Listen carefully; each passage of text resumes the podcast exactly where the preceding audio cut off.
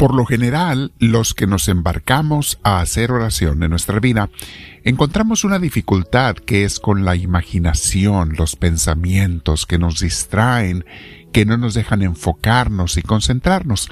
Vamos a meditar sobre ello y cómo podemos aprovechar la imaginación para conectarnos más con Dios en vez de que nos esté estorbando. Buen día, mi hermana, mi hermano. Te invito este día a que pasemos estos 10 minutos con misioneros del amor de Dios, que son 10 minutos consagrados a Dios para empezar, porque la idea es que después de esta clase, enseñanza, meditación, hay de las tres cosas siempre eh, en esta clase, formación espiritual.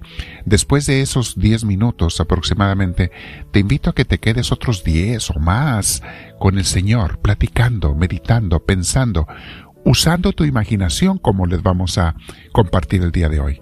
Vamos a hablar de eso. Bien, para prepararnos siempre nos sentamos en un lugar con nuestra espalda recta, nuestro cuello y hombros relajados. Vamos a respirar profundo, mis hermanos, deseando llenarnos de Dios, llenarnos de su paz, llenarnos de su gracia, invitando al Espíritu Santo, diciendo al Espíritu Santo, tómame tú, llévame tú, tú y dime qué es lo que tengo que hacer, Señor en qué tengo que pensar o no pensar, eh, qué tengo que hacer, todo, en la oración, pero también todo el día. Respiro profundo con mucha paz.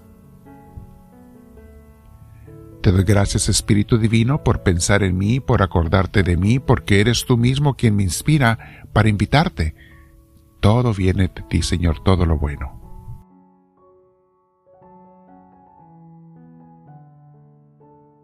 Gracias Señor por ese amor, por ese cariño, por esa atención. Te doy un abrazo, mi Espíritu Divino, mi Jesús y mi Padre Celestial. Bendito sea Señor. Bien, el tema de hoy, mis hermanos, se llama la, la imaginación en la oración. ¿Ayuda o estorba?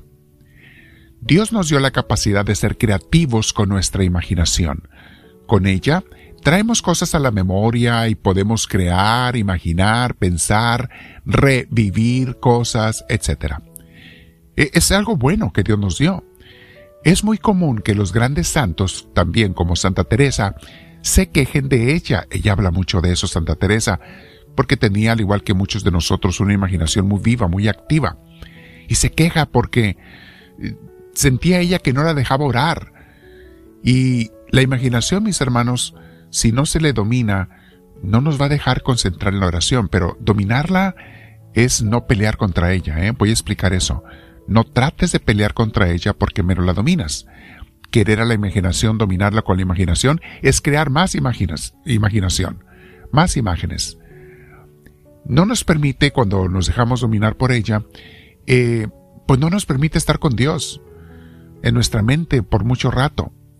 Más tardamos en pensar en Dios que en que ya estamos pensando en los pendientes y las tareas de más tarde, o nos recordamos de lugares o personas, una palabra que leemos o que escuchamos nos lleva a otra, y probablemente al escuchar estas palabras mías, una frase, una palabra, hace que tu imaginación vuele a otro lado. Eso puede pasar también. Se nos va lejos, brincando de una cosa a otra, de un tema a otro, sin control, por eso Santa Teresa le llamaba también la loca de la casa. Sin embargo, resulta interesante que tenemos a un San Ignacio de Loyola, más o menos contemporáneo a Teresa de Ávila, que aprendió a utilizar la imaginación para orar. Y esto es concentrándote en un pasaje bíblico o en un cuadro religioso, tratando de revivir e imaginar lo que estaba pasando.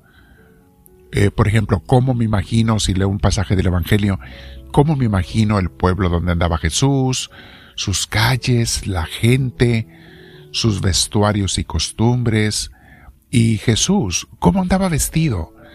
Y que es meterte en la película por usar una imagen, meterte en la película, pero estamos hablando de un pasaje bíblico, te metes en él ¿Qué hacía Jesús? ¿Cómo decía las cosas? ¿Qué decía? ¿Por qué se los diría? ¿Cuál era el efecto de sus palabras, según me imagino yo, en la gente? ¿Qué le contestaba o no contestaba la gente? ¿Cómo me los imagino? Como verás, toda esta actividad mental se hace con la imaginación. Y como la tengo ocupada en cosas de Dios, no le doy oportunidad de brincar a otros lados, de distraerse mucho. Lo mismo puedes hacer viendo una estatua o una pintura religiosa. ¿Qué me expresa esa pintura o esa imagen, esa estatua? Los gestos de la o las personas en ellas, lo que hay alrededor, en qué me hace pensar con respecto a Dios, etc. En otras palabras, mis hermanos, si aprendemos a utilizar bien la imaginación, en vez de distraernos, nos puede servir para la oración, para unirnos a Dios. Y no solamente en esos 10 o 20 minutos diarios, sino todo el día. Pensar en Él. Busca imágenes, carga imágenes, ponte recuerdos por todos lados que te hagan pensar en Dios. Lo mismo puedes hacer con un canto o una alabanza a Dios. Pensar en sus palabras, repetirlas, pausar la música, el canto, repetirlas en tu mente o reescuchar el canto para saborearlo, etc. Y si por alguna razón no puedes enfocarte en algo santo y tu imaginación anda brincando, no te preocupes para nada por eso tampoco. Simplemente, al momento que te concientizas de la distracción, vuelve a tu meditación, utiliza ayudas, relee esa frase bíblica que estabas leyendo o esa palabra, utiliza esa imagen que te ayuda, o un canto, una vela, un incienso, lo que sea que te ayude.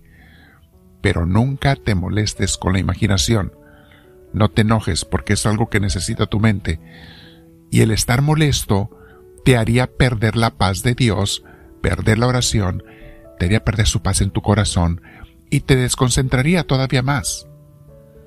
Mucho te va a ayudar si no solo en la oración dedicada, sino también durante el día andas pensando en cosas de Dios, platicando con Él en tu mente y corazón, invitándolo a que te acompañe a donde vayas, donde estés, pidiéndole por lo que vas necesitando a cada momento, desahogándote con Él también en tu interior cuando estés preocupada, preocupado.